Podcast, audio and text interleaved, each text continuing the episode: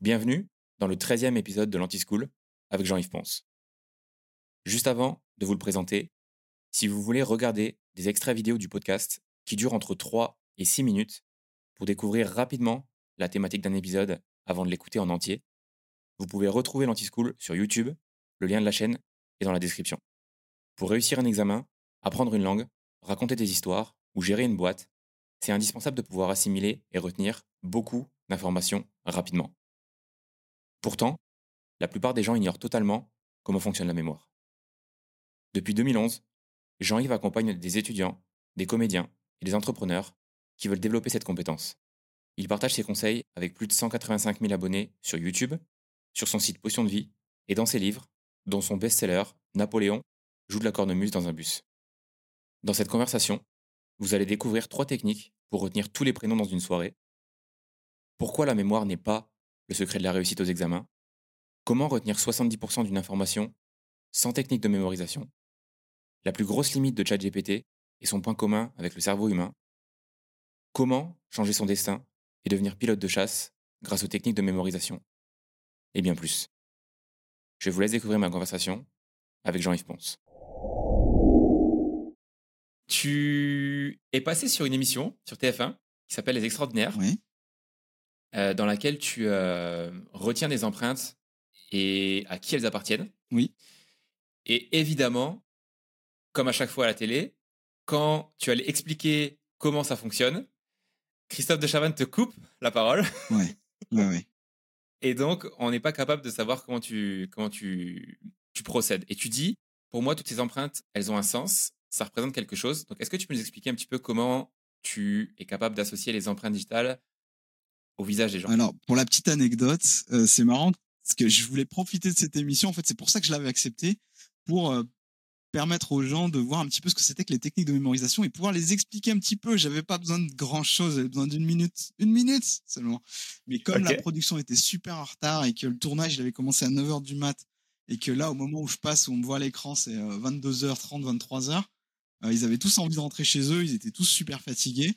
Donc, du coup, euh, bah, ouais, De Chavannes, il est allé vraiment euh, droit au but et du coup, j'ai pas pu trop expliquer. Et en plus, au montage, le peu de mots que je disais dessus, ah bah, ils ont coupé.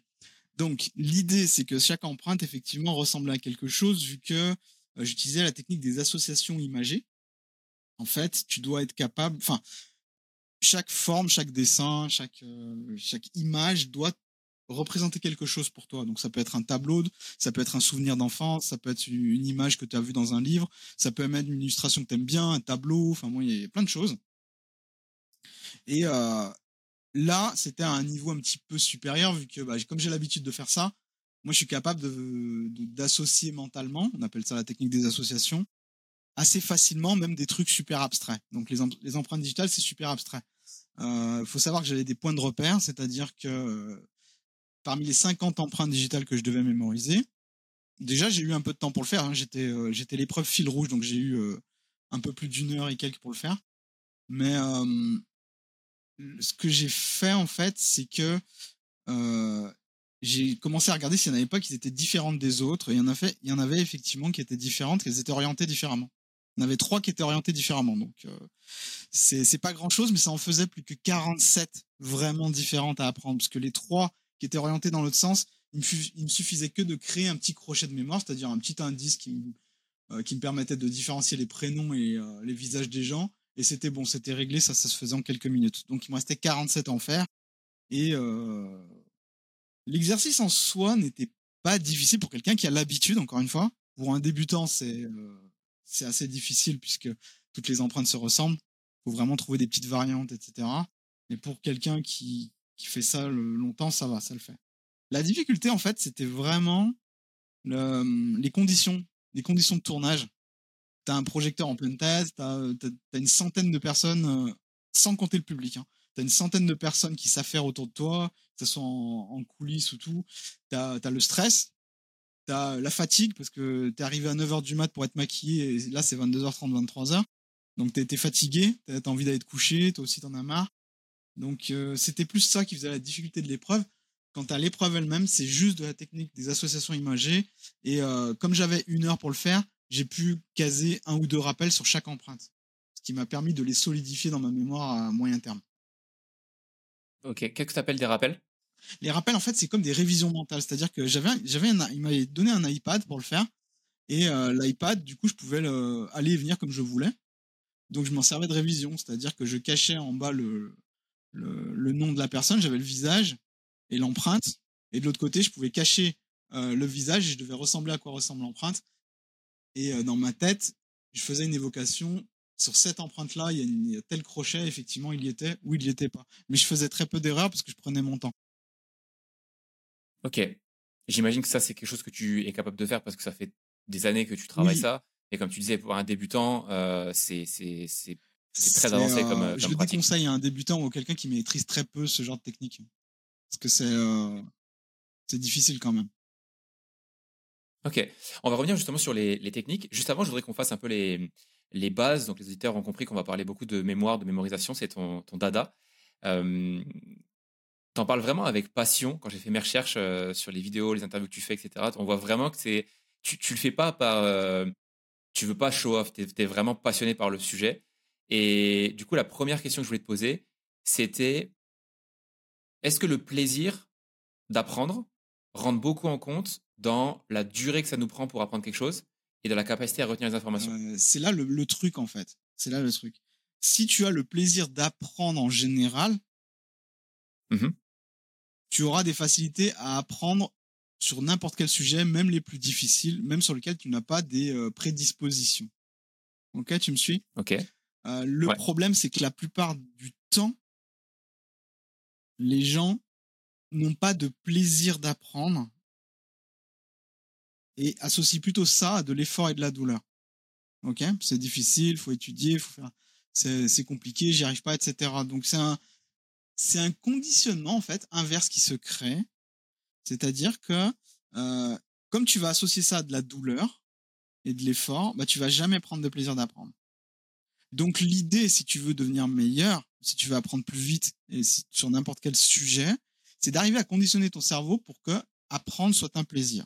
Et c'est là toute la, c'est là toute ma démarche en fait. J'utilise des techniques de mémorisation qui aident à alléger la charge mentale, qui aident à apprendre des choses complexes plus rapidement, donc qui donnent confiance.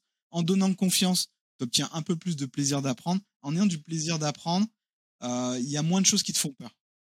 Donc c'est ça en fait le, ce que j'essaye de, de, faire euh, par mon travail et par euh, bah, toutes les vidéos que je partage depuis 12 ans maintenant sur ma chaîne YouTube. Quoi. Donc c'est un travail de, de fond, mais c'est tellement beau quand tu arrives à, à, retrouver le plaisir d'apprendre, parce que moi, je l'avais, je l'avais jamais eu, en fait. Donc, euh, je l'avais, je l'avais jamais, je l'avais eu au début, puis je l'avais perdu parce que les, les cours au collège c'était devenu très compliqué, puis je l'ai retrouvé. Donc, quand tu retrouves le plaisir d'apprendre, c'est beau. Et euh, un autre truc important, c'est que c'est une compétence. C'est-à-dire, c'est quelque chose qui se travaille le plaisir d'apprendre. C'est quelque chose qui s'améliore euh, à force de le pratiquer. Donc, à force de pratiquer euh, les techniques de mémorisation, par exemple, tu vas développer ton plaisir d'apprendre. Et à force de prendre du plaisir d'apprendre, c'est le cercle vertueux, c'est-à-dire que tu vas prendre de plus en plus de plaisir et tu vas vouloir par toi-même apprendre des choses encore plus compliquées parce que ça, tu étais capable de le faire. Donc, tu, comme un sportif qui essaie de tester ses limites, bah là, tu vas faire un peu la même chose, mais avec ton cerveau. Excellent. Ça devient vraiment une, une passion, mais à la base, du coup, tu conseilles aux gens de d'abord s'intéresser à des choses qui les font vraiment kiffer pour rentrer dans ce cercle vertueux de bah, ça, ça m'intéresse, donc j'essaie de progresser dessus. Puis après, bah, je vais aller chercher des, des choses qui sont peut-être moins proches de ce qui m'intéressait au départ, mais par le plaisir d'apprendre, j'ai envie de découvrir des nouvelles, euh, choses. Effectivement, quand on est au tout début, c'est plutôt important et je recommande vraiment de commencer par des choses pour lesquelles tu as un certain attrait. Pas forcément une passion, hein, pour lesquelles, quelque chose qui t'intéresse ou au moins pour lequel tu as développé une curiosité. On en reviendra un peu plus tard si, on a l'occasion. Mais justement, la curiosité, c'est également une compétence qui est hyper importante à développer et qui se développe même si tu ne l'as pas à la base. Comme la créativité, comme l'écriture, bah, comme le plaisir d'apprendre, justement. Donc, quand tu as ça, euh, c'est mieux de commencer, quand tu l'as pas, je veux dire, c'est mieux de commencer par des choses euh, qui, t'intéressent un peu quand même. Après seulement, tu vas te frotter aux choses qui sont neutres. Pas aux choses qui te débectent tout de suite, mais aux choses qui, aux, domaines qui sont neutres. Par exemple, si tu fais un gros blocage par l'anglais, euh, tu vas pas essayer de te conditionner tout de suite au plaisir d'apprendre euh, comme ça. Tu vas plutôt passer par un chemin détourné, par exemple les, chansons en anglais qui t'intéressent, ou alors les séries en anglais qui t'intéressent, ou alors tu vois, tu, tu prends un chemin détourné, mais tu, tu attaques pas le problème de front. Ok. Et donc là, on a parlé du, vraiment du plaisir d'apprendre. Et ensuite, quand tu veux apprendre quelque chose, quel impact ça a le fait de comprendre ce que tu apprends? C'est-à-dire sur la vitesse où tu mémorises et sur la durée que ça te prend d'apprendre quelque chose? J'avais fait une vidéo euh, qui traitait un petit peu de, du sujet il y a longtemps. Et euh, j'avais estimé que la compréhension d'un domaine, c'était 70% du travail total effectué. C'est-à-dire, pour qu'une information soit de passe de neutre à su, bien ancré dans ta mémoire, il y a ta 100% de travail à accomplir. Tu as un travail de compréhension, un travail de mémorisation et un travail de rappel. Révision, quoi. Et euh, si tu fais la compréhension, tu as déjà avancé de 70%. Wow, si tu fais que de la mémorisation de quelque chose que tu ne comprends pas et que des rappels, tu n'auras fait que 30% du travail. Donc ça veut dire que la solidité de l'information dans ta mémoire, elle sera de 30%. Alors que si tu n'as jamais utilisé une seule technique, que tu n'as jamais procédé à un seul rappel de cette information, mais que tu la comprends bien, elle sera à 70% dans ta mémoire. Incroyable. Donc l'impact de la compréhension est beaucoup plus grand que l'impact de la mémorisation. Donc la première chose que tu dois t'attacher à faire, c'est mettre ton énergie dans la compréhension de quelque chose. Et même si ça prend beaucoup de temps, que tu en as beaucoup à faire, etc., si tu fais pas ce travail-là qui te, permettra d'avoir 70% de, boulot fait, bah, tu t'exposes à beaucoup de problèmes. Et euh, souvent, quand euh, j'ai affaire à des, par exemple, des étudiants en médecine qui sont débordés par le flux d'informations qui arrivent en continu, ils doivent apprendre beaucoup de choses. Ça ne s'arrête jamais. Et euh, ils sont pressés par le temps tout de suite. Et donc, la tentation est grande de vouloir tout de suite trouver un moyen, une formule magique pour euh, sécuriser les informations dans sa mémoire tout de suite pour pouvoir passer à la suivante. Or, il ferait mieux de euh, prendre plus de temps, même si ça les met un petit peu en retard, dans la compréhension, parce que cette compréhension-là que tu auras au début va découler, de cette compréhension-là vont découler la compréhension de plein d'autres informations. C'est un effet cascade, si tu veux. Si tu comprends le cours fondamental, euh, sans technique, ou alors si tu passes beaucoup de temps à comprendre le cours fondamental, quand viendront les cours annexes ou les cours subsidiaires ou les cours qui viendront à la suite, euh, ta mémorisation sera beaucoup plus rapide et là tu rattraperas ton retard. Mais c'est quelque chose qui est très difficile à, voir pour un étudiant en médecine par exemple qui n'a pas l'expérience de ça. Mais euh, prendre, même si la, la, compréhension te fait prendre un petit peu de retard, alors évidemment un petit peu, hein, faut pas que pas que ça soit trop exagéré non plus, mais prendre un petit peu de retard pour euh, parfaire sa compréhension, c'est un investissement en temps et en énergie et en mémoire et en confiance qui est rentable. Est-ce que quand on apprend quelque chose sous le coup d'une émotion, on a tendance à mieux le retenir C'est une question qui euh, j'ai failli répondre au tac au tac et puis en fait, c'est beaucoup plus profond qu'il n'y paraît. L'émotion, c'est une énergie qui affecte ta façon d'apprendre. Et qui dit énergie dit deux types d'énergie. Énergie positive et énergie négative. L'énergie qui est plutôt positive, donc si tu apprends avec joie, ou si tu as une bonne nouvelle dans la journée, donc tu es de bonne humeur, etc., ou si le sujet te plaît, l'énergie positive va effectivement euh, affecter te donner un petit boost, en fait, si tu veux, d'apprentissage, de, mémoire. Ok. C'est cool.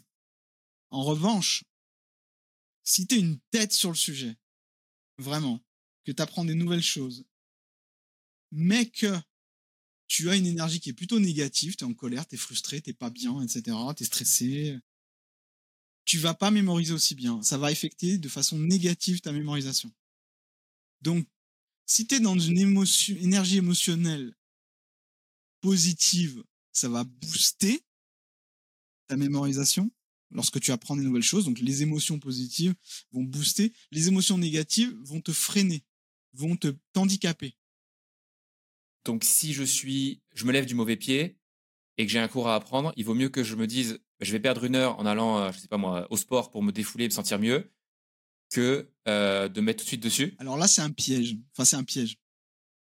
Ça peut être un piège selon les personnes, selon comment tu fonctionnes au quotidien, ça peut être un piège. Euh, si tu proposes cette idée à quelqu'un qui a l'habitude de procrastiner, tu lui dis bon bah là je suis pas de bonne humeur, je reviens dans une heure, euh, tu prends le risque qu'il ne revienne pas du tout. Ok. Donc si tu es quelqu'un qui procrastine, vaut mieux pas que tu fasses cette stratégie. Si tu es quelqu'un qui est hyper discipliné et que tu tu sais ce qui se passe en toi et tu sais qu'effectivement ça sert à rien que tu te lances dans un dossier hyper complexe alors que euh, tu as la tête ailleurs ou que t'es pas de bon poil ou qu'il y a quelque chose qui te perturbe, dans ce cas-là, tu peux effectivement prendre l'option sport pour euh, te réoxygéner le cerveau, etc.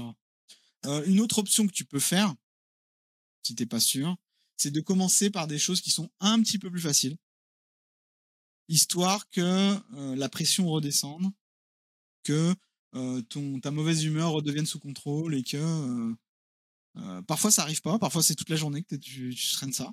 Donc on n'est pas au top tout le temps. Ça aussi c'est un autre un autre piège dans lequel tombent mes clients, c'est-à-dire que quand ils font leur planning d'apprentissage, de, révision, de mémorisation, ce que tu veux, ça dépend de leur situation. ils partent du principe qu'ils auront toujours, chaque jour sera le même en fait, qu'ils seront jamais malades, qu'ils seront toujours de bonne humeur, qu'ils seront toujours en bonne santé, qu'ils n'auront jamais de mauvaises nouvelles. Et en fait, c'est une erreur de penser ça. Donc du coup, en pensant ça, ils se mettent des plannings hyper chargés, hyper denses, hyper exigeants sur toute une journée. moi, je conseille plutôt de faire, de séparer en deux blocs temps en fait. Puisque pour la mémoire, c'est plus facile. un bloc le matin, plutôt le matin. Encore, ça dépend des personnes, on pourra en parler, mais plutôt le matin. Tu fais un bloc plutôt le matin où tu, tu vas faire des tâches exigeantes, sauf si tu es de mauvaise humeur. On a vu comment tu, tu pouvais, quelle stratégie tu pouvais adopter. Et tu vas faire des, choses un peu plus light l'après-midi. Deux blocs temps seulement. Et si déjà tu arrives à, à tenir un planning avec ces deux blocs temps, un planning de mémoire avec ces deux blocs temps, déjà, tu es super bon. Tu fais ce que 90% sont incapables de faire. Déjà. Euh, plutôt que de vouloir charger la marque. Donc, si tu es de mauvaise humeur, remplace le bloc un peu plus light, tu le mets le matin, et le bloc un peu plus dur, tu le mettras l'après-midi. Et si ça fonctionne toujours pas, bah c'est pas grave, tu auras au moins avancé sur le bloc un peu plus light. Et en matière de mémoire, on est humain avant tout. Donc il y a des jours où on sera pas au top. J'imagine que tu parles du bloc le matin où les choses sont plus exigeantes parce qu'on a plus d'attention le matin Là encore, ça dépend des gens, selon le chronorhythme, parce que tu as des gens qui se lèvent naturellement à 11h midi. Donc là, tu vas pas leur dire qu'ils sont plus performants en se levant plus tôt. Ils ont encore l'organisme, ils ont encore le cerveau euh, plein de mélatonine, d'hormones d'endormissement, ça va pas le faire. Euh, mais euh, pour 80% de la population, quand même, si je dis pas de bêtises, je crois que c'est 80, faut que je regarde le livre encore. Euh, le matin, tu es ton cerveau quand il se réveille, ou deux, très exactement deux heures après ton réveil naturel. Euh, donc ça correspond à 9 heures pour euh, une grosse majorité des gens. C'est là où tu es le plus performant au niveau cognitif. Parce que ton cerveau n'a pas encore été trop sollicité. Il est encore frais il est un peu plus neutre en émotion, justement, parce que t'as pas encore eu le temps de recevoir des mauvaises nouvelles, des bonnes nouvelles, etc. Encore une fois, ça dépend des gens, ça dépend des personnes, etc. Euh, mais techniquement, c'est l'endroit, c'est le moment de la journée où tu serais, où tu as ce qu'on appelle un pic de concentration. Alors, c'est pas moi qui l'ai trouvé, hein, c'est euh, le docteur, euh, comment il s'appelle? Michael Broyce, B-R-E-U-S, dans son livre Quand, qui parle des chronorhythmes et qui euh, parle des pics de concentration. Et de ce premier pic de concentration, chaque personne en a, chaque être humain en a deux dans la journée. Le premier, il interviendra à peu près aux alentours de 9 heures. Encore une fois, pour, euh, pour la majorité de la population. Si tu es du style à te lever à midi, ton pic de concentration sera plutôt à 13 heures. Donc, il faut compter deux heures après ton réveil naturel. Pas ton réveil forcé, ton réveil naturel. Donc ton réveil sans réveil. Ton réveil sans réveil, en conditions normales. Euh, si tu fais pas la fête euh, plus que de raison et si euh, si t'as pas une contrainte qui te force à te lever très tôt le lendemain. Justement, tu parles du sommeil. C'est quoi l'impact sur la mémorisation? On dit souvent que c'est pendant ce moment-là que tout se passe. Est-ce que c'est vrai? Oui, C'est hyper vrai en fait. C'est un truc de malade, mais ton sommeil est directement corrélé à ta capacité de mémoriser. Donc ça veut dire que si tu si es à 100% de sommeil, tu as 100% de capacité de mémoriser. C'est-à-dire si tu dors suffisamment, entre 7 et 8 heures par nuit, tu as 100% de capacité de mémorisation. Si tu es super motivé par un sujet, que tu as la pêche, que tu as l'envie d'apprendre, etc., mais que tu as mal dormi, euh, tu vas avoir l'impression que tu mémorises aussi bien que tous les jours, mais en réalité, ta mémoire va, va être fatiguée beaucoup plus vite. Et donc, tu vas, euh, je crois que c'est 40% de moins que tu vas être capable de mémoriser. Ah oui ouais, 40%, c'est pas rien quand même. Donc, non seulement tu auras des trous de mémoire et que l'information sera instable dans ta mémoire, mais en plus, tu vas être capable euh, d'en mémoriser moins parce que ça va te prendre plus de temps donc le sommeil est vraiment hyper important. Et le problème, c'est que le sommeil, c'est euh, un peu le copain relou de la bande. C'est-à-dire que euh, tu es obligé de te le traîner, sinon le groupe il va moins bien. C'est le copain relou mais, mais fun de la bande. Il est, t'es obligé de te le traîner, sinon le groupe il va moins bien et tu vas en pâtir. Mais il est relou quoi. Et mais t'es obligé de t'en occuper. C'est un peu ça le sommeil. C'est-à-dire quand tu parles de sommeil aux gens, euh, c'est pas fun le sommeil, c'est pas c'est relou quoi le sommeil, on s'en fout. Ouais, on sait qu'il faut bien dormir. Mais oui, mais personne ne le fait. Et c'est fou parce qu'on le rabâche, mais je pense que c'est parce que c'est pas mesurable aussi, tu vois. La quantité de, enfin les capacités cognitives qu'on perd, on peut pas se dire le matin, ah je me sens vraiment à 20% de moins que d'habitude. Non, c'est dommage. Et c'est dommage, ça me donne une idée. Enfin, il y a des gens qui devraient développer des applis pour ça, quoi. je sais pas, des trucs, il doit, y avoir des choses à faire pour euh, mettre en avant l'importance du sommeil et pour le rendre euh, vraiment attractif. Parce là, le sommeil, c'est quelque chose qui, euh, dans notre société industrialisée, on a l'impression que le sommeil, c'est une perte de temps. Déjà qu'on a que 24 heures dans une journée, euh, si en plus on en passe 8 au lieu de 6 à dormir, on se dit qu'on va perdre 2 heures par jour. Et euh, du coup, on va, perdre, beaucoup de choses. Mais c'est un mauvais calcul de faire ça. Parce que ces deux heures-là, les deux heures de sommeil que tu auras en plus, bah, tu seras de meilleure humeur déjà, qui a également un lien entre ton humeur générale et la quantité de sommeil. Euh, tu apprendras mieux, donc tu gagneras du temps sur ton apprentissage. Euh, tu seras moins frustré parce que justement, euh, tu auras moins besoin de rabâcher les choses pour que ça rentre dans ta mémoire. Donc, le sommeil, c'est, il faut le rendre attractif. Si tu arrives à le rendre attractif ou important aux yeux des gens, mais vraiment, plus que c'est la règle de bon sens que tout le monde connaît, alors tu auras fait un grand pas vers la mémorisation et vers l'hygiène de vie et l'hygiène de l'esprit même. C'est marrant parce que ça me fait penser exactement à ce qu'on vient de dire au tout début de la conversation, qui est que euh, les techniques de mémorisation, c'est le truc show-off. En fait, le vrai secret, c'est la compréhension de ce que tu apprends. C'est la compréhension et euh, la façon dont tu traites ton cerveau, L'hygiène de, l'esprit, j'appelle ça moi. C'est ça. Donc les trucs qui sont pas sexy en fait. C'est pas show-off du tout ça.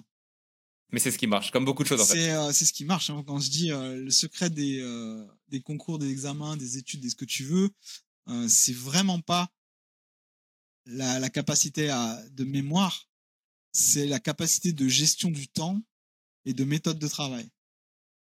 Et ça, c'est pas du tout sexy, ça non plus. Hein. Tu peux préciser? Gestion du temps parce que tu vas avoir tout le temps euh, à apprendre des choses. Donc tu dois euh, te faire des plannings, tu dois être capable de ne pas te perdre dans du surapprentissage. Surapprentissage, c'est-à-dire quand tu passes beaucoup plus de temps que nécessaire à apprendre des choses. Tu dois également gérer ton temps euh, sur tu dois savoir combien de temps te prendre une telle, telle ou telle information à mémoriser. Donc pour ça, faut, faut bosser avec des chronomètres, des minuteurs et tout comme ça, pour que tu aies une vision un peu de combien de temps ça prend. Si tu sais faire ça, tu auras une très bonne gestion du temps. Donc tu, tu vas envoyer des messages dans ton cerveau en te disant, là, inconsciemment, hein, mais inconsciemment, ton cerveau va dire, OK, là, ça c'est un domaine difficile, c'est une matière difficile à apprendre, donc là, ça va me demander vraiment, vraiment beaucoup plus de temps que je l'avais imaginé. Ou là, au contraire, euh, ça va me demander beaucoup moins de temps que j'avais imaginé. Donc, ça, à force de gérer ton temps, de regarder un peu l'heure qui passe et de, traquer un petit peu, euh, comme le ferait un sportif d'ailleurs, euh, tes performances, ça ira. Méthode de travail, est-ce que tu sais apprendre euh, sur le long terme? Apprendre sur le court terme, oui, ça, j'en doute pas. Tu peux utiliser une technique de, de mémorisation pour t'aider, justement. Mais sur le long terme, est-ce que tu as une méthode de travail? Est-ce que tu sais quand est-ce que dans la journée que tu vas apprendre Quand est-ce que tu vas réviser À quel moment tu vas réviser? Comment tu fais pour mémoriser des tableaux, des graphiques? Comment tu fais pour mémoriser des cartes? Comment tu fais pour mémoriser des cours textuels?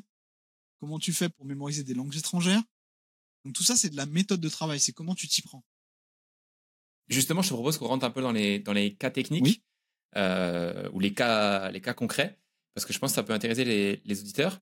La première chose, c'est est-ce que l'efficacité des techniques dont on va parler après sont dépendantes, j'imagine que oui, mais je te la pose quand même, des informations qu'on veut retenir. Si c'est des images, si c'est des chiffres, si c'est des prénoms, si c'est des histoires, etc. Alors oui, euh, si tu veux, euh, si tu veux retenir des choses qui sont euh, très visuelles, il vaut mieux utiliser certaines techniques plutôt que d'autres. Tu vas, ça veut pas dire que on va prendre les trois grands, profils d'apprentissage.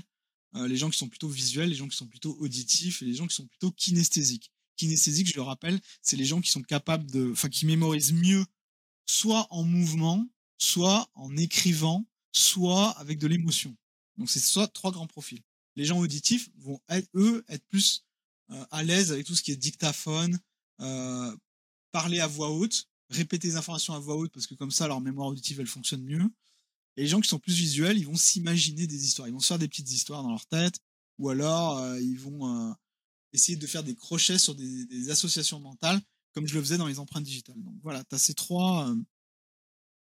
selon ta prédisposition, selon quand je dis prédisposition, y a, les gens ne sont pas que visuels ou que auditifs ou que kinesthésiques. On utilise les trois. Mais euh, tu as des prédispositions, c'est-à-dire tu as des, euh, il y a un de ces profils dans lequel tu passes le plus de temps ou que tu préfères, qui est plus efficace pour toi. Donc déjà, tu vas t'attacher à utiliser des outils qui sont plus spécifiques à ce type d'apprentissage. Par exemple, si tu es quelqu'un qui est très auditif, euh, tu vas réussir à apprendre via des outils très visuels, par exemple comme les cartes mentales ou les palettes de mémoire, mais ce sera moins efficace que si tu utilisais euh, la simple répétition à voix haute, le dictaphone, que tu euh, que tu chantais tes informations, par exemple, ou que tu utilisais des outils qui sont un peu plus auditifs. A contrario, tu pourrais retenir une information comme ça si tu quelqu'un très visuel, c'est-à-dire utiliser le dictaphone, chanter des informations, les répéter à voix haute, etc mais ce serait moins efficace. Donc déjà, détermine quel est ton profil d'apprentissage préféré, là où tu passes le plus de temps, là où c'est le plus efficace, et ensuite utilise des outils adaptés. Si tu es plus kinesthésique, bah, réécris les informations, fais des fiches de révision traditionnelles, euh, mais en les écrivant, et non pas en les tapant sur ordi. Euh, apprends en mouvement.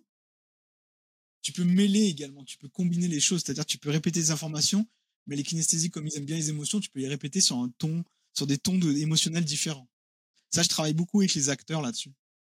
Les acteurs et les actrices que j'accompagne, en fait, euh, pour mémoriser un texte, les, ceux qui sont très auditifs, euh, je leur dis de répéter le texte, mais sur, euh, de le jouer, en fait, sur plusieurs émotions différentes. Ça vaudra mieux que n'importe quel palais de mémoire sur les gens qui sont visuels. Quand tu dis apprendre en mouvement, tu as un exemple? Eh bien, apprendre en mouvement, moi, je me suis rendu compte, j'ai découvert ça par hasard, que pour retenir, à un moment, je m'étais lancé un défi, un livre par semaine pendant 52 semaines. Donc l'idée, c'était de lire et de mémoriser les points importants d'un livre pendant euh, un an d'affilée. Donc j'ai réussi, j'en ai même eu 60. Et euh, quelque chose qui a marché vraiment très bien, c'était de euh, lire debout en marchant. Alors j'ai direct le commentaire, ouais, je vais me prendre une voiture si je lis en marchant. Alors non, tu vas pas te prendre de voiture si tu lis en marchant. T'as la mémoire périphérique, t'as la vision périphérique quand même. Et si vraiment c'est trop chaud parce qu'il y a de la circulation, tu dois faire attention à trop de choses, euh, tu lis pas en marchant, tu lis debout en faisant les 100 pas chez toi. Mais ça marche vraiment. Euh, donc, en marchant ou debout, ça marche vraiment. Tu retiens beaucoup mieux les choses. Enfin, moi, je retenais beaucoup mieux les choses. J'encourage tout le monde de le faire. Tu m'aurais posé la question, je t'aurais dit, bah non, on retient mieux quand on est concentré sur ce qu'on lit plutôt que quand on fait deux choses en même temps, tu vois. Et non, on parce que la marche, le mouvement, c'est quelque chose qui est, euh, comment dire, qui dépense juste assez d'énergie cognitive pour empêcher ton cerveau de se distraire. Mais qui ne perturbe pas ta mémorisation parce que c'est quelque, chose qui est automatique. Si je te demandais euh, de d'apprendre quelque chose en même temps que tu conduis sur une dans, à Las Vegas par exemple, Ouais. tu pourrais pas. C'est pas conduire, oui, mais conduire à Las Vegas, non. C'est pas quelque chose que tu as l'habitude de faire, c'est quelque chose qui est cognitivement très exigeant. Et même si tu apprends sur une euh, route de tous les jours, je le déconseille également parce que même si tu le fais en mode automatique, euh, tu dois quand même être concentré sur plein plein de choses en même temps. Donc ça, ça perturberait. Mais apprendre en balayant, apprendre en marchant, ça c'est faisable. Ok, donc ce que tu as dit sur le, la voiture, ça veut dire que écouter un podcast en voiture, pas top. Si c'est une route de tous les jours, si, si c'est une route de tous les jours, bah, mais non, parce que tu vois, ça marche, ça, ce que tu dis. Cet exemple marche. Et d'ailleurs, merci de l'avoir euh, donné parce que c'est encore, parce qu'il y a une nuance très importante. Un podcast, tu l'écoutes de façon passive. T'as pas de démarche cognitive. Tu dois, tu comprends l'information, tu l'é- tu l'écoutes comme t'écouterais une chanson ou comme, tu peux réfléchir à ce qui est dit, mais ce sera pas, tu vas pas l'étudier. Tu vas en mémoriser les points qui t'auront marqué, mais euh, t'as pas une interro dessus demain. Si t'as une interro dessus demain, alors oui, je déconseille. Mais si euh, t'écoutes un podcast parce que euh, t'as envie de passer un bon moment et en même temps d'apprendre des choses, ok. Si tu veux le retenir entièrement, non. Tu vois, t'as as plus une démarche d'acteur. Passive, pardon. Pardon. T'as plus une démarche passive quand tu es euh, euh, quand tu écoutes un podcast en voiture. Et justement, ça me rappelle la conversation que j'ai eue avec euh, Lauriane, le grand, que tu connais. Ah oui, bien crois. sûr, oui. Elle m'expliquait justement que dans l'apprentissage des langues, c'était important de combiner les deux, apprentissage passif et actif. Est-ce que tu le conseilles aussi de manière générale pour tout ce qui est apprentissage? C'est-à-dire de faire des sessions actives où tu es vraiment focus sur ce que tu fais et faire du volume avec euh, le passif où, euh, bah, je ne vais pas prendre l'exemple des langues, mais par exemple, euh, tu veux savoir comment fonctionne euh, le cœur parce que tu es en médecine et que voilà, bah, tu vas écouter des podcasts en voiture sur le fonctionnement du cœur. Donc ça, ça va juste rentrer un peu de manière passive. Et chez toi, tu vas apprendre comment fonctionne le cœur avec le schéma, etc. etc. Alors, plus tu es immergé dans un domaine que tu souhaites apprendre, plus tu vas apprendre. Ok, jusque-là, il n'y a pas de, il y a pas de secret, c'est c'est juste du bon sens. Mais, euh, apprendre de façon active te demande de l'énergie. Beaucoup d'énergie. Une énergie qui se recharge seulement si tu as un bon sommeil. À partir de ce constat, ce double constat, qu'est-ce que tu, qu'est-ce que tu te rends compte? Plus tu passes de temps immergé dans une, euh, dans quelque chose que tu veux apprendre, plus tu l'apprends. Mais tu peux pas apprendre pleinement à 100% toute la journée. Bah, tu complètes par de l'apprentissage qui est passif et qui te demande moins d'efforts cognitifs. Donc, tu passeras plus de temps à apprendre des choses. Certaines seront évidemment beaucoup plus légères, mais tu apprendras mieux. Puisque tu auras passé plus de temps apprendre que quelqu'un qui, par exemple, aura, euh, réfléchi pendant euh, peut-être deux heures, trois heures de sa journée d'affilée sur euh, maîtriser un, un- une notion, un concept, et après sera grillé pour le reste de la journée. Bah, tu vas utiliser une heure pour apprendre peut-être la moitié du concept ou le tiers du concept, et le reste, tu vas faire des choses un peu plus passives qui vont peut-être te donner des idées pour apprendre les deux autres tiers restants. Et tu vas ensuite revenir sur la première, sur ton concept difficile pour une deuxième heure. Tu vas y se passer comme ça. Et déjà, tu vas tenir toute la journée. Tu auras vu beaucoup plus de choses que la personne qui sera restée trois heures d'affilée sur la même chose, puis qu'après sera trop crevé pour, euh, pour autre chose. Et euh, Lauriane, elle est dans l'apprentissage des langues, bah c'est c'est typiquement le cas. hein. Si tu passes trois heures à maîtriser tes verbes irréguliers, je dis n'importe quoi, euh, à la fin des trois heures, t'en auras tellement marre de l'anglais que tu voudras rien faire d'autre de la journée.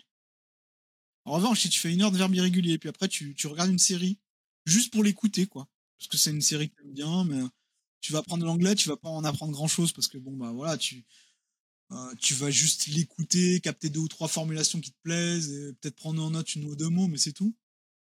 Après, tu vas refaire des verbes irréguliers pendant 20 minutes, je dis n'importe quoi, t'en as marre.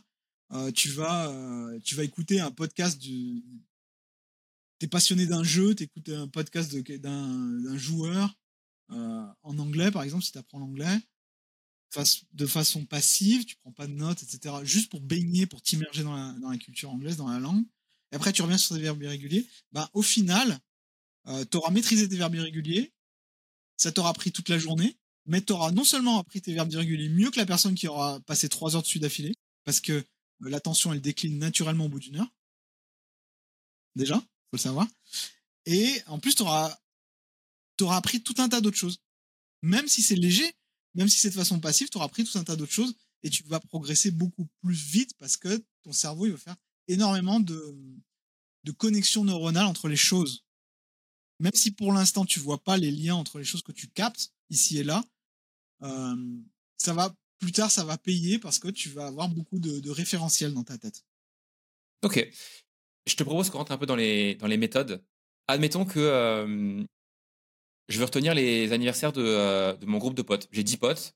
Je veux retenir tous leurs anniversaires. J'en ai marre de toujours mettre les rappels dans les ou de toujours oublier, etc. Euh, je me dis, ok, à partir de demain, je vais apprendre les, les dates. La première technique surpuissante qui me vient en tête là, c'est c'est le Dominic System, ce que j'appelle. Donc c'est quelque chose que je décris dans mes bouquins. C'est tu peux convertir les chiffres en personnages. Tu peux faire des histoires avec les dates. Tu peux nous donner un exemple? Bah, On va dire 13 juillet. Pour moi, c'est euh, D'Artagnan qui tire avec le, pistolet de James Bond. Et euh, pourquoi 13 c'est D'Artagnan? Parce que le 1 ressemble à un L, le 3 ressemble à un M renversé. Si j'associe les deux, LM, mon cerveau comble avec les voyelles. Ça fait l'âme, le, me, l'âme. C'est la première chose qui me vient en tête. Hein. Et l'âme, l'âme de D'Artagnan plus précisément l'épée de D'Artagnan. Donc pour moi, j'ai besoin d'un personnage qui a une lame. Pour moi, c'est D'Artagnan. Pour d'autres, ce sera Jack Sparrow ou peu importe. Mmh. Oui, c'est ça, parce que là, tu, tu, tu donnes ton exemple, mais euh, bien sûr, c'est hyper personnel comme technique. Hein. Faut pour que ça marche, pour que ça soit vraiment efficace, faut que les gens euh, ils prennent le temps euh, de se créer un référentiel de 100 personnages comme ça. 100 Ben oui, parce que tu as 0, 0 à 99. Il y en a qui vont jusqu'à 1000, hein, mais c'est inutile. c'est inutile. C'est pas utile.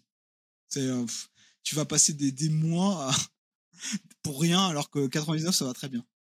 Mais faut aller au-delà de 10. Faut vraiment aller de 0 à faut pas aller de 0 à 10 parce que tu les, les mêmes images vont revenir tout le temps. Pour le 13, c'est un peu un cas particulier. Enfin, c'est un cas particulier. C'est pas un cas particulier, c'est 13 euh, euh, vendredi 13 chiffre porte chance, j'aurais pu prendre un fer à cheval quoi, tu vois. Mais pour les par exemple 56. Ça te rappelle quoi 56 alors, si t'es doué en département, tu vas être capable de trouver euh, le département. Mais sinon, tu fais quoi? Tu prends quoi comme image pour 56 Ou 52 Ah, pour 51, c'est facile, hein, passer 51, ok? Euh, Pour 50, 50 cents, moi je prenais. Ça commence à dater un peu, mais ok, tu peux le prendre.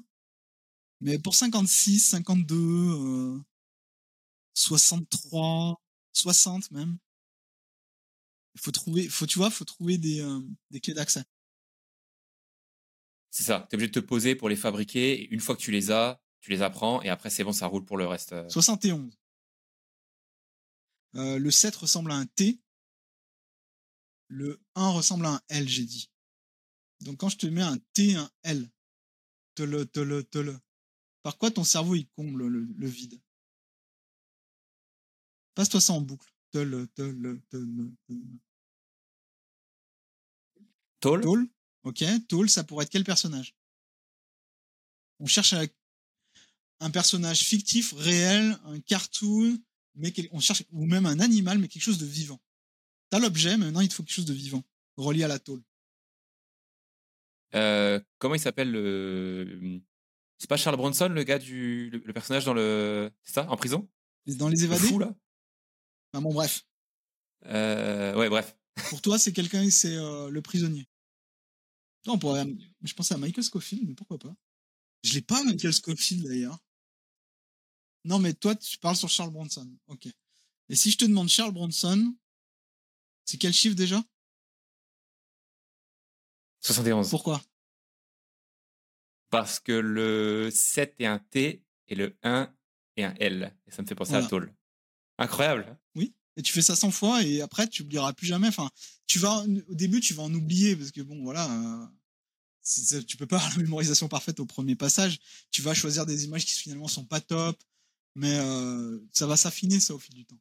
Mais là, tu as un système qui te permet de mémoriser bah, les dates d'anniversaire de tous tes potes quoi. Ouais, je comprends. Parce qu'après, tu associes tes potes, du coup, au personnage. À la petite scène. Parce que là, avec le, avec le 71, euh, en fait, t'as même pas un jour de la semaine, quoi. As même... Mais imaginons que tu es le 14, tiens, 14. Ok. 14, donc t'as un L et un R. Ton cerveau, il comble par quoi? Ça te fait penser à quoi? Euh, bah, L'heure, par exemple. J'avais l'art, sinon. Je sais pas pourquoi, mais. Ok. T'as quelqu'un qui relie à ça? Picasso Ok. C'est un peu piège lié à l'apostrophe, mais mettons. On peut essayer en tout cas. Sinon, on peut faire le lard euh, qui va sur le barbecue. Voilà. ça marche, ça. tu peux prendre n'importe qui qui fait le barbecue. Tant que euh, tu vois le bout de lard qui grille, là. Et maintenant, juillet, 07. Imagine James Bond, quoi. Oui, parce que du coup, tu peux gagner du temps si le chiffre te fait penser à quelque chose de très connu. Donc, tu as ton bout de lard qui grille sur le barbecue. James Bond qui est à côté, qui regarde. Et il tape sur l'épaule, là, ton pote avec lequel tu cherches à mémoriser la date de naissance. Ah, ok. Ça, c'est ta petite scène. Et du coup, si plus tard, euh, tu cherches à retrouver la date de naissance de Spot, tu vas rechercher dans ta mémoire et tu dis, attends, c'était quoi que j'avais imaginé pour Spot? Ah ben oui, il y a James Bond à côté avec le bout de l'art qui grille. Le bout de l'art, c'est 14. James Bond à côté, 07. 14 juillet. Génial, j'adore. Euh, je t'en donne un autre qui est plus dans le cadre pro. J'arrive à une soirée de networking, ou une soirée, euh, voilà, il y a des gens. Euh, et je suis là pour faire du réseau, donc je vais discuter avec des gens. Et le grand classique de, purée, ce gars-là, je lui ai parlé, mais je me souviens plus de son prénom. Comment tu retiens les prénoms de... Tu vas... alors déjà, une chose, quand tu as affaire à ce genre de situation, au moment où le gars, où la personne se présente, trouve n'importe quel moyen pour très vite lui répéter son nom à voix haute. Moi, c'est Damien. Salut Damien, moi c'est Jean-Yves. Tu vois, en faisant ça, en répétant son nom à voix haute, euh, ça garantit, enfin, ça augmente de 50% ta capacité à retenir, ta, tes chances de retenir ce prénom. Pourquoi? Parce que quand tu es dans, ce, dans cette configuration sociale là, tu es plus concentré sur ce que tu vas dire que sur ce que l'autre va te dire. Donc déjà ça, première chose. Deuxième chose, si tu connais quelqu'un fictif ou imaginaire, enfin pas fictif mais euh, une célébrité ou euh, quelqu'un que tu connais qui s'appelle Damien, tu as juste à imaginer cette personne que tu connais à côté de celle qui vient de se présenter à toi et tu les imagines en train de danser ensemble ou de se faire un check ou bah, bref peu importe. Tu les imagines en mouvement ensemble. Ça, euh, quand tu reverras le visage de cette personne plus tard, de Damien plus tard, tu vas te souvenir de ton pote Damien qui danse à côté.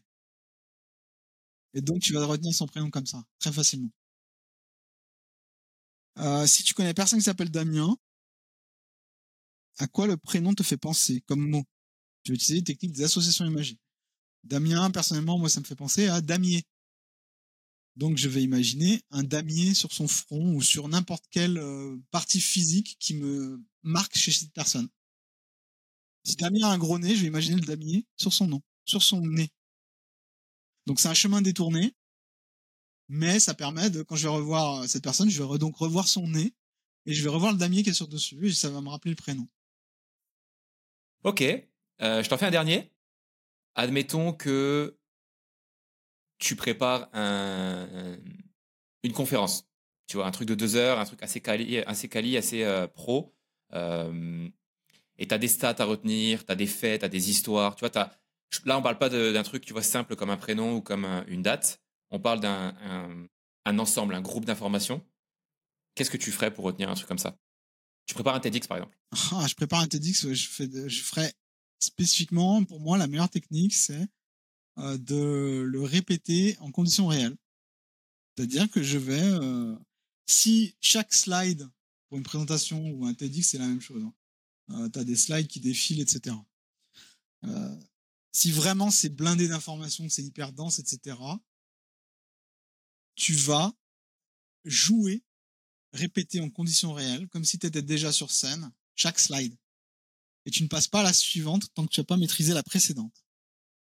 Donc tu te fais des sessions.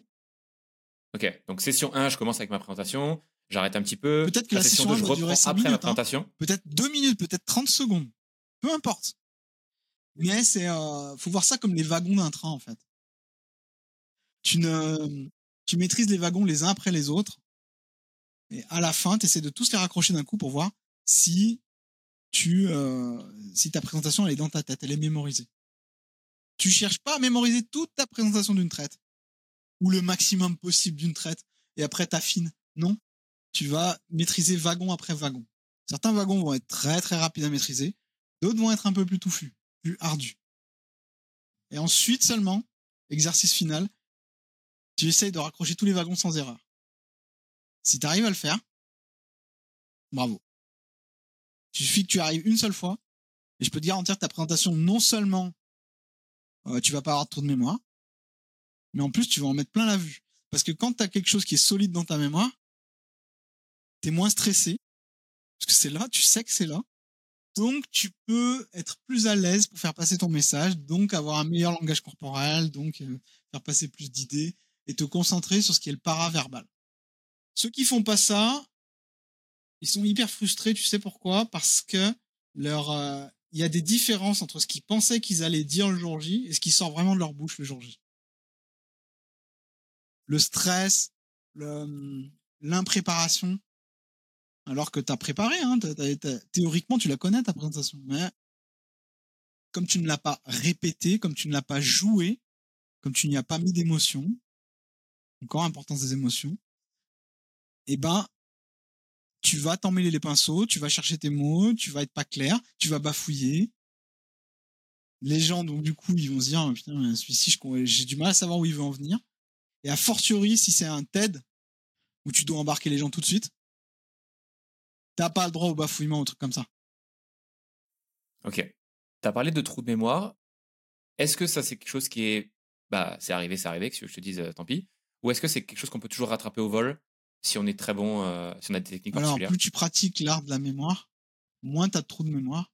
Et s'ils arrivent, parce qu'ils arriveront quand même, euh, tu as des chances déjà de le rattraper. Mais tu me parles de trous de mémoire, j'ai envie de te demander à quelle fréquence tu les as, ces trous de mémoire? Est-ce que c'est régulier? Est-ce que c'est chronique? C'est toujours? Est-ce que c'est très, très souvent? Euh, Quelqu'un qui pratique l'art de la mémoire, même un petit peu, la fréquence des trous de mémoire va être euh, basse.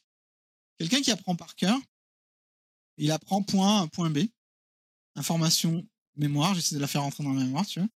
Et euh, s'il y a un trou de mémoire, bah, tu as zéro chance de la retrouver. Quelqu'un qui pratique la technique de mémorisation, pour mémoriser cette information, il va pas simplement la répéter, il va utiliser un outil, il va utiliser une comparaison, il va utiliser une métaphore, comme on a dit il va utiliser une image, il va utiliser euh, il va, un son, bon, bref, tu vois. Il va donc créer des autoroutes secondaires, des routes secondaires. Donc, euh, si un jour tu as un trou de mémoire, tu as plus de chances de t'en souvenir en, prenant une route secondaire que si t'as pas de route secondaire. Tu vois, j'ai un, j'ai un exemple qui me vient en tête qui est, je sais pas si c'est lié à ce qu'on est en train de dire, mais euh, je trouve que c'est très différent la capacité à raconter son enfance chez les gens. Euh, je te donne un exemple. J'ai un ami qui te ressort des histoires de quand il était petit, à 4 ans, à 5 ans, à l'école, etc. Mais il peut t'en sortir euh, des dizaines, quoi. Il en a à l'appel. Alors, pour le contexte, c'est quelqu'un qui est sur scène, qui fait aussi ça comme métier. Et ça m'a toujours impressionné parce que moi, tu me demandes des histoires de quand j'avais 4 ans, euh, je peux pas te sortir une seule, quoi. C'est des gens qui passent beaucoup de temps dans leur tête, qui passent beaucoup de temps à vivre et à revivre le passé. Le passé, le présent, à s'envisager des futurs, etc. Donc c'est des gens qui sont typiquement plus introvertis. Euh, donc c'est quelqu'un qui a une très bonne mémoire euh, épisodique. C'est la mémoire des épisodes de ta vie en fait. Euh, c'est pas déconnant avec son métier. Hein. Si tu me dis qu'il est sur scène, ben il a eu le temps. Ça c'est quand tu te dis, mince, j'aurais dû dire ça, j'aurais dû faire ça. Dans cette conversation, j'aurais dû lui répondre ça, etc. Ça, c'est introversion. Donc, c'est euh, les gens qui sont capables de faire ça ont plus de souvenirs de leur mémoire euh, épisodique parce qu'ils ont passé du temps à la ruminer. Les gens qui sont plus dans l'instant présent, qui sont plus extravertis, qui sont plus au moins ces, au moins ces souvenirs-là parce qu'ils passent moins de temps dessus. Il y a moins de, du coup, il y a moins de rappels de ce type d'information. Il y a moins de rappels de ces souvenirs. Ils ont moins de valeur en fait. moins de valeur que l'instant présent. Alors que quelqu'un qui est introverti a une, accorde une importance très grande aux souvenirs pour ne pas reproduire les erreurs s'il y en a eu à l'avenir. Tu vois, c'est deux modes de pensée, c'est deux modes de fonctionnement de la mémoire qui sont différents. Donc, on a tous quand même des prédispositions, donc notamment introversion, extraversion, mais c'est amplifié par après ce que tu vas en faire. C'est-à-dire si tu racontes souvent des histoires, si tu écris beaucoup sur ton passé, etc., bah, tu vas renforcer cette qualité-là. Et si au contraire tu racontes très peu de choses sur toi, tu parles pas beaucoup, ou tu t'aimes pas trop ça, parler de toi, parler de ton histoire, parler de ta famille, etc., bah, tu vas les oublier. Bah oui, c'est pour ça qu'on dit que faire tenir un journal, c'est une très bonne chose pour la mémoire. Même s'il n'y a, y a, pas grand-chose de, de, génial dans ton, euh, dans ton journal, le fait de tenir un journal, on l'entend ça, hein, c'est quelque chose qui est très bon pour la mémoire. Et euh, ça te fait garder, pas comme un appareil photo, parce que c'est pas pareil, mais euh, au moins tu gardes une trace. est-ce que tout nécessite un rappel ou est-ce que il y a des choses sur lesquelles on peut s'en passer, même sur le long terme? À moins que tu aies un accident cérébral, tout ce qui est euh, lieu que tu fréquentes, tu n'as pas besoin de rappel. D'accord. Chez toi, par exemple, t'as pas besoin de, t'as pas besoin de te, poser un moment et de te dire bon alors attends, ma chambre elle est où? Elle est là. Là à côté de ma chambre il y a quoi? Il y a ça, ok. Mon trajet pour aller au boulot que je fais toujours depuis 20 ans. Alors euh, Là, ok, il y a ça, il y a ça, il y a ça. La maison de tes vacances. Pas besoin de rappel. Hormis ce type d'informations-là, qui sont déjà dans ta mémoire, euh, font déjà partie de toi, euh, tout a besoin d'un rappel. Tes informations ont une durée de vie. Certaines informations ont une très grande durée de vie.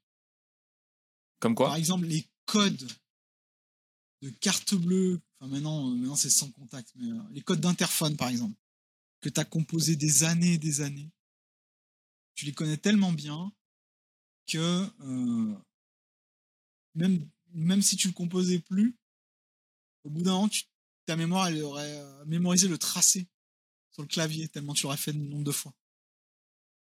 Tu vois? Euh, Les informations auxquelles tu es hyper passionné. Tu es passionné de foot, par exemple, et ton club favori gagne une coupe importante il y a peu de chances que tu l'oublies. T'as pas besoin de rappel. Tu pourras peut-être même te souvenir comment tu étais habillé ce jour-là, qui a marqué, à quelle minute et quel temps il faisait ce jour-là. Tellement c'était quelque chose auquel tu as mis d'émotion. Parce que ton cerveau, il, il fait des choix, quoi. Parce que c'est très, c'est très très lourd, une information qui n'a pas de sens. Et au bout d'un moment, bah, tu vas manquer de place. Donc si tu la mémoire et que tu, t'as plus de place, tu fais quoi? Bah, T'enlèves un, truc. et t'enlèves quoi? Bah t'enlèves les trucs qui sont plus utiles. Pour prendre un autre exemple, c'est le même problème que euh, les gens ont, ceux qui veulent tout garder. Parce que c'est relié à des souvenirs importants ou des choses qui ont une valeur sentimentale. Ben oui, sur le moment, oui. Mais la pile d'assiettes de, de, de mère grand qui dort dans ton euh, garage depuis des années mais tu, tu veux pas jeter parce que c'est mère grand, elle t'a apporté tellement de belles choses dans la vie, etc. Euh, le jour où tu as un problème très concret de place, c'est les assiettes de mère grand que tu vas que tu vas mettre euh, que tu vas donner ou que tu vas vendre ou que tu vas ou que tu vas faire sortir de ton 18 mètres carrés. Parce que c'est euh, dans ta hiérarchie des choses, c'est ça qui a le moins d'utilité à tes yeux et peut-être celle qui a le moins de valeur immédiate. C'est pas tout le temps le bon calcul, mais si tu te mets à la place de la mémoire, euh, si t'as plus de place, ben t'as plus de place. Pourquoi c'est important de d'entraîner sa mémoire alors qu'on a justement Google et ChatGPT? Il y a un danger en termes de mémorisation, un danger évident, c'est euh, notamment pour les plus jeunes, qui est de déléguer l'effort cognitif pour l'apprentissage à ChatGPT. Donc en fait, tu vas demander à l'IA d'apprendre à ta place. Que ce soit le début d'un cercle vicieux au niveau eh macro. Ben oui. Et à mon avis, c'est pas lié directement, mais à mon avis, les difficultés qu'ont certaines entreprises à recruter viennent également du fait que l'effort, certains métiers, euh, est fui maintenant. Ouais, bien sûr. Que va-t-il se passer quand plus personne ne voudra faire d'efforts cognitifs? Je sais juste comment fonctionne le cerveau humain. Le cerveau humain est programmé pour, faire le, pour obtenir le maximum de résultats en un minimum d'efforts possible. Et là, on est en train de donner un outil qui est certes révolutionnaire et qui va qui aide vraiment à obtenir le meilleur de beaucoup de professions. Mais euh, quelle est la contrepartie à payer? Si tu es, habitué à utiliser ChatGPT euh, depuis toute ton enfance, donc les générations qui vont venir là, euh, quand tu vas leur dire que tel ou tel job, c'est des années, des années d'études et d'expérience, pas que d'études théoriques, hein, mais d'expérience, qui va faire ce job Si t'as plus de médecin, tu fais quoi? Est-ce que ces considérations-là, ça change un petit peu la façon dont tu transmets la connaissance et ton message? Euh, C'est tout récent. Donc, euh, je peux pas dire que ça a encore gravement impacté la façon dont j'enseigne. Mais euh, il faut clairement que je le, comment dire, que je l'intègre à mon apprentissage parce que ce serait que tu peux pas te cacher dans un coin et dire oh, oh, oh c'est pas bien, c'est le diable, c'est Satan et euh, ça va pas arriver, ça va passer, c'est qu'un effet de mode, etc. C'est la mauvaise posture à avoir. Faut pas avoir peur. Faut trouver un moyen de l'intégrer comme un outil, mais de façon intelligente. Donc, tu vas demander à ChatGPT pour t'aider à mémoriser, de lui demander des métaphores si tu as du mal à en trouver. Euh, tu vas lui demander de te tester sur les connaissances et pas euh, de lui dire, bah, de toute façon, il les connaît, pourquoi je me casserais la tête à apprendre? Est-ce que c'est un domaine qui évolue encore, les techniques de mémorisation, etc. Est-ce qu'on découvre de nouvelles choses encore? Ou est-ce que c'est des trucs qui sont connus depuis très longtemps et qui évoluent pas tant que ça Alors, à la base, c'est connu depuis très longtemps. Donc, les innovations en matière de, de mémorisation sont souvent liées à la technologie. Donc, tu vois, pour les flashcards, on a Anki, le logiciel qui permet d'automatiser les trucs. On a beaucoup d'innovations technologiques là-dessus. Euh, j'ai également pas mal de clients qui ont euh, programmé des trucs qui t'aident à faire les palais mentaux en utilisant Google Maps, Google Street View. Et tu disposes tes, ouais, ouais. Ah ouais? Tu disposes tes informations comme ça euh, sur une Google Street View. Une application qui permet de faire ça. Incroyable. c'est une innovation. mais les fondements, ça reste les mêmes parce que l'être humain reste le même. Une fois que tu as validé tes crédits, on va dire, pour art de la mémoire, c'est valable la vie, quoi. Et c'est pour ça que je parle, j'utilise cette métaphore, cette allégorie euh, de façon volontaire, parce que j'aimerais bien que ce soit quelque chose qui soit au programme, tu vois. Mémoire, apprendre à apprendre. Mais ça serait même la première matière à apprendre, en fait. Enfin, je trouve, hein, je, peux me je peux me tromper, hein, mais je trouve que ce serait pas mal. je suis tout à fait d'accord. Est-ce que tu peux expliquer, parce que j'ai dit qu'on en allait en parler, mais j'ai oublié d'en parler dans les techniques. Est-ce que tu peux expliquer le concept de palais de la mémoire? Palais de la mémoire, c'est tu utilises des lieux que tu connais, ou pas forcément bien d'ailleurs, et tu disposes des informations que tu souhaites retenir via des images, comme on l'a vu tout à l'heure, via des, crochets, des clés d'accès. Euh, tu les disposes dans des lieux comme ça que tu connais. Parce que, comme on l'a dit tout à l'heure, les lieux que tu connais sont déjà dans ta mémoire à long terme, tu n'as pas besoin de les rappeler. Donc tu peux t'en servir comme endroit où tu stockes des informations. Ok. Et tu peux stocker différentes informations ou différentes histoires dans le même palais de la mémoire? Si les histoires sont euh, sur des domaines très différents. Tu peux mettre du français d'un côté, du français et des maths dans le même palais, c'est bon, ça passe. Ton cerveau, il va pas comprendre. Ils vont pas euh, quand tu quand on va te demander euh, une conjonction de coordination, je dis n'importe quoi, il va pas te sortir le théorème de Pythagore. Quoi.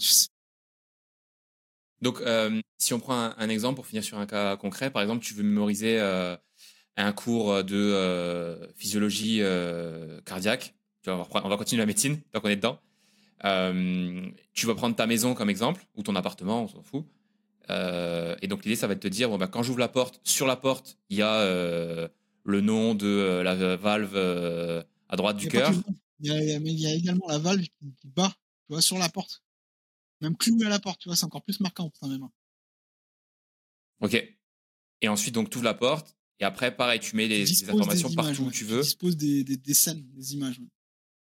Plus tu vas faire ça, plus tu vas retenir les choses. Donc, tu as besoin d'images qui sont pas très réalistes C'est mieux. Loufoque. Ouais, ça les rend absurde, donc mémorable. Le cerveau, il a du mal à oublier les trucs loufoques. Ouais, donc la, la valve euh, clouée sur le, la porte, euh, ça, ça risque pas d'arriver euh, en vrai, quoi. Donc, euh, Donc ça, tu le, tu le marques euh, beaucoup mieux que si c'est simplement écrit euh, Valve sur ta, ta porte. Quoi. T'as un exemple de cas dans lequel tu l'as utilisé pour un truc assez, euh, assez Ouais, dur, même alors c'est pas pour moi que j'ai utilisé. Euh, dans un truc assez dur, moi c'était les, les 1000 premières, 1200 premières décimales de pi. J'ai mis toutes les, tous les chiffres dans un, dans un palais de mémoire. C'était pas mal. Euh, Mais euh, là où. Mais ça n'a pas de sens de faire ça. Enfin, c'est c'est pour le show-off, mais c'est pas. C'est c'est pour prouver que ça marche les techniques, mais c'est tout. Quoi.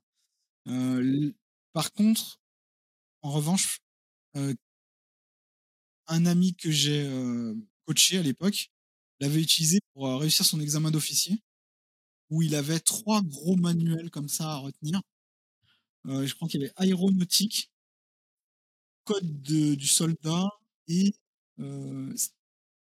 putain, non, aérodynamisme, code du soldat et le troisième c'était métallurgie. Un peu les trucs, les matières. Et donc il a mis, il a créé trois palais de mémoire distincts et il a tout disposé. Donc ça lui a pris vraiment beaucoup beaucoup de temps, mais également vraiment beaucoup d'images. Et par contre il est arrivé deuxième sur toute la promo de toute la France. Il est arrivé deuxième parce qu'à une question, il avait la réponse dans son palais de mémoire, mais il pensait que la question était un piège. Donc il a répondu autre chose exprès. Il s'est dit c'est trop facile. Ça doit pas être ça, c'est trop facile, c'est forcément un piège. Sauf que bah non, c'était pas un piège. Il s'est dit c'est trop facile. T'as, effectivement cette euh, cette impression quand tu utilises les, techniques, c'est que ça rentre trop facilement dans la tête par rapport aux, aux années d'études que tu as fait avant où tu galérais euh, comme un rat mort pour faire entrer euh, la moindre information dans ta tête. Et ben là, ça, ça arrive limite trop facilement.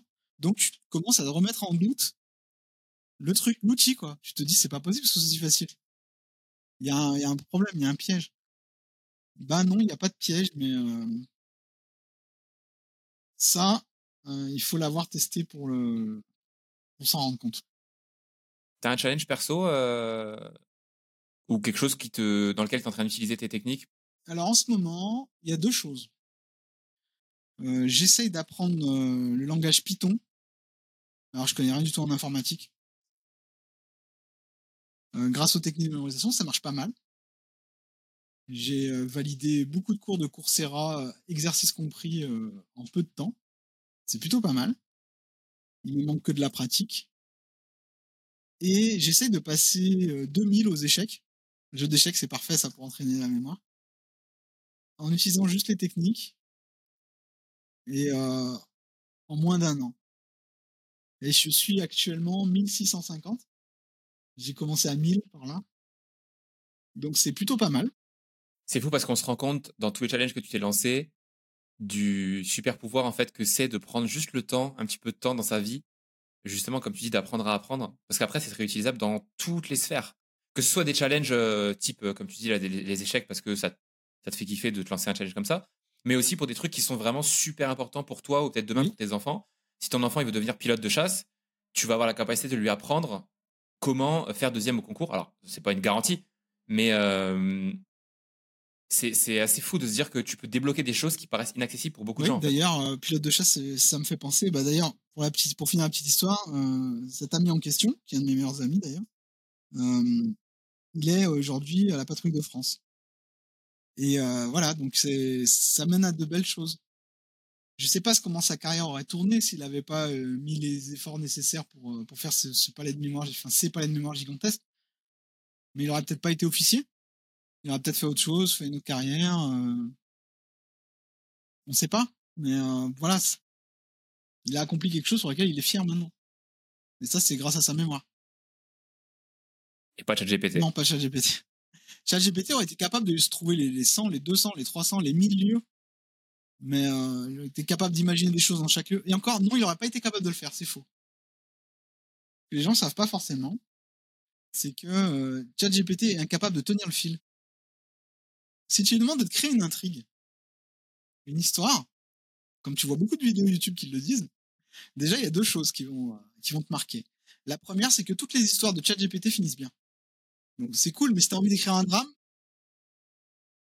c'est un peu plus problématique. Et deuxième chose, il perd le fil. Donc si tu veux faire une série un peu longue, ou une, une histoire un peu longue, euh, il va, tu vas te rendre compte que euh, perd les liens de parenté, par exemple. Mais non, mais ça c'est sa femme, c'est pas sa fille. Pourquoi on voit pas d'IA spécialisé, spécialisé encore dans les euh, game master, rôle, dans les maîtres de jeu? Tout simplement parce que l'IA est pas capable de le faire, parce qu'elle perd le fil. Elle peut pas te créer une histoire comme ça qui évolue, une histoire dont vous êtes le héros, parce qu'au bout d'un moment, elle se souviendra plus de ce qu'elle t'a dit. Donc un palais de mémoire avec euh, tout ton manuel dedans, l'IA ne saura pas le faire. L'IA ne peut pas non plus te créer ton Dominic System, c'est-à-dire tes chiffres de 0 à 100, avec la règle de chaque euh, chiffre correspond à une lettre et tu complètes et tout. Il va pas être capable de le faire. Quand ça lui va pas, il change les règles. Tu lui dis le 1 c'est un L, le 3 c'est un M.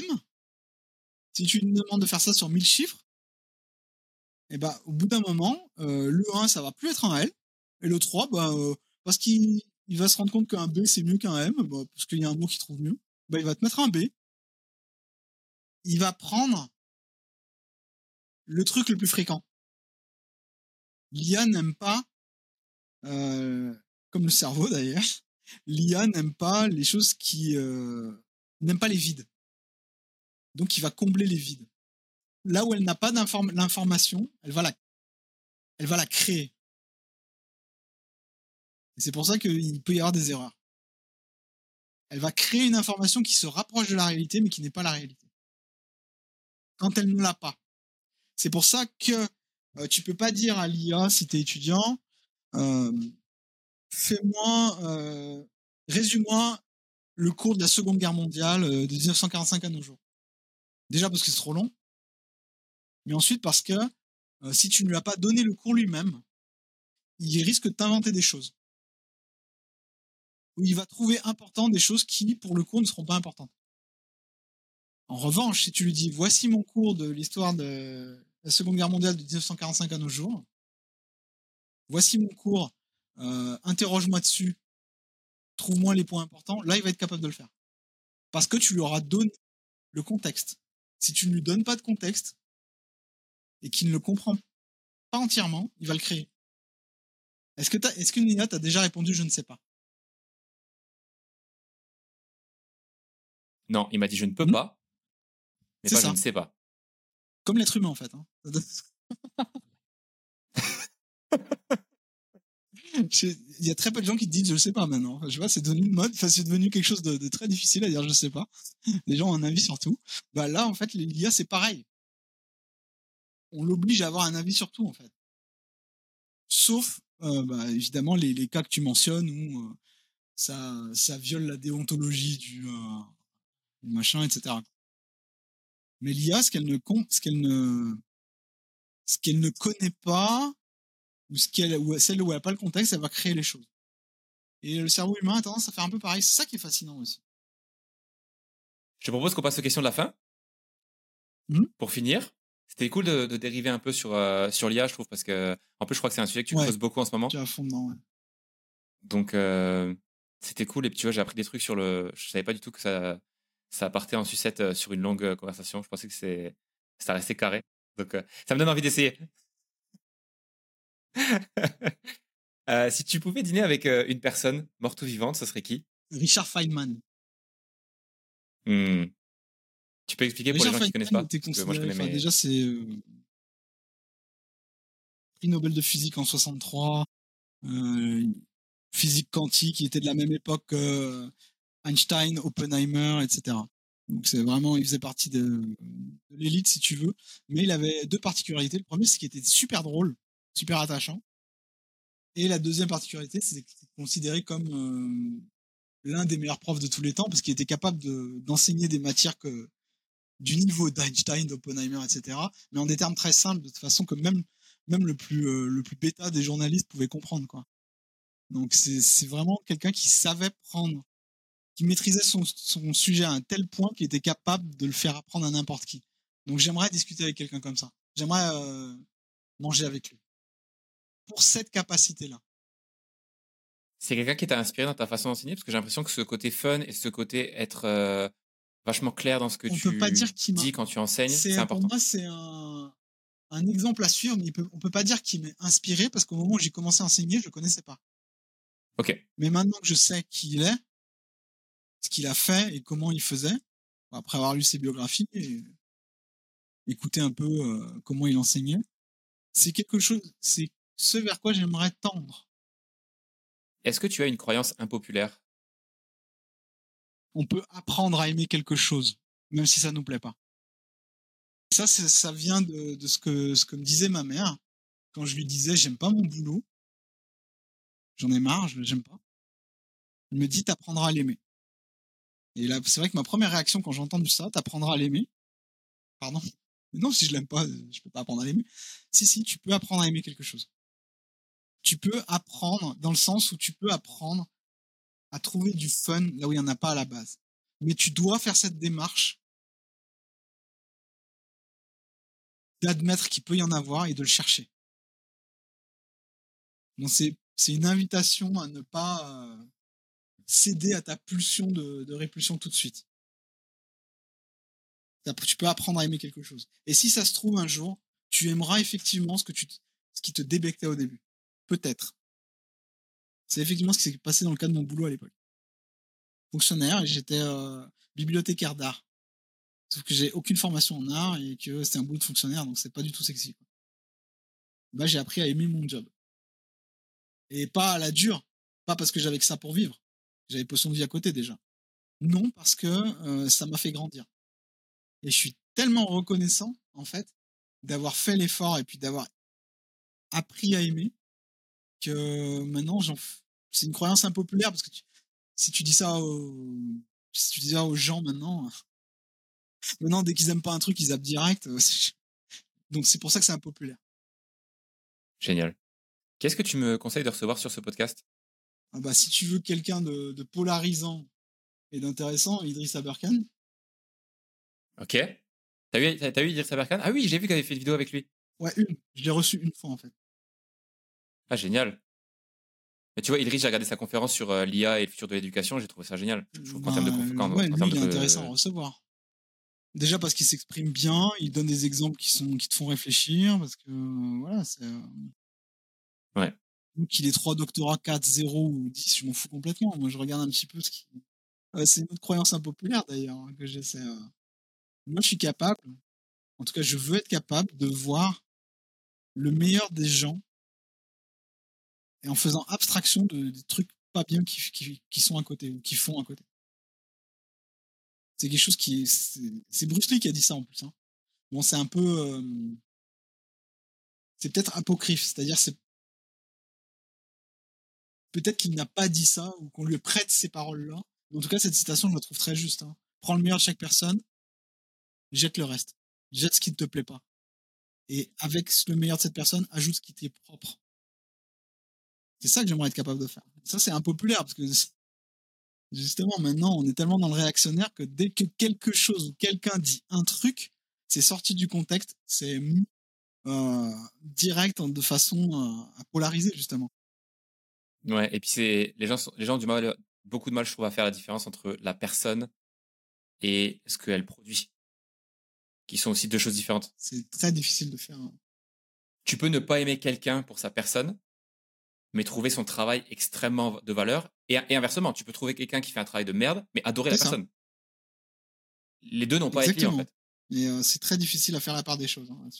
Mais pour en revenir à qui c'est que tu devrais recevoir, euh, j'avais passé un bon moment avec Christophe Hague, qui avait fait un travail énorme sur la chance. Quelqu'un que si j'avais adoré, c'était euh, Christophe Coppen, négociateur dans le RAID. Moi, je suis pas du tout branché négociation, mais euh, j'ai appris tellement de choses. Si tu veux en savoir plus sur les cartes mentales, je te recommande Cyril Maître. Et sur tout ce qui est euh, soft skills, euh, être gentil, sur la bienveillance, etc., je te recommande Jérôme Waro. Ok, et ben écoute, je vais aller checker tout ça, mais là, t'as été généreux hein, sur les sur les noms invités.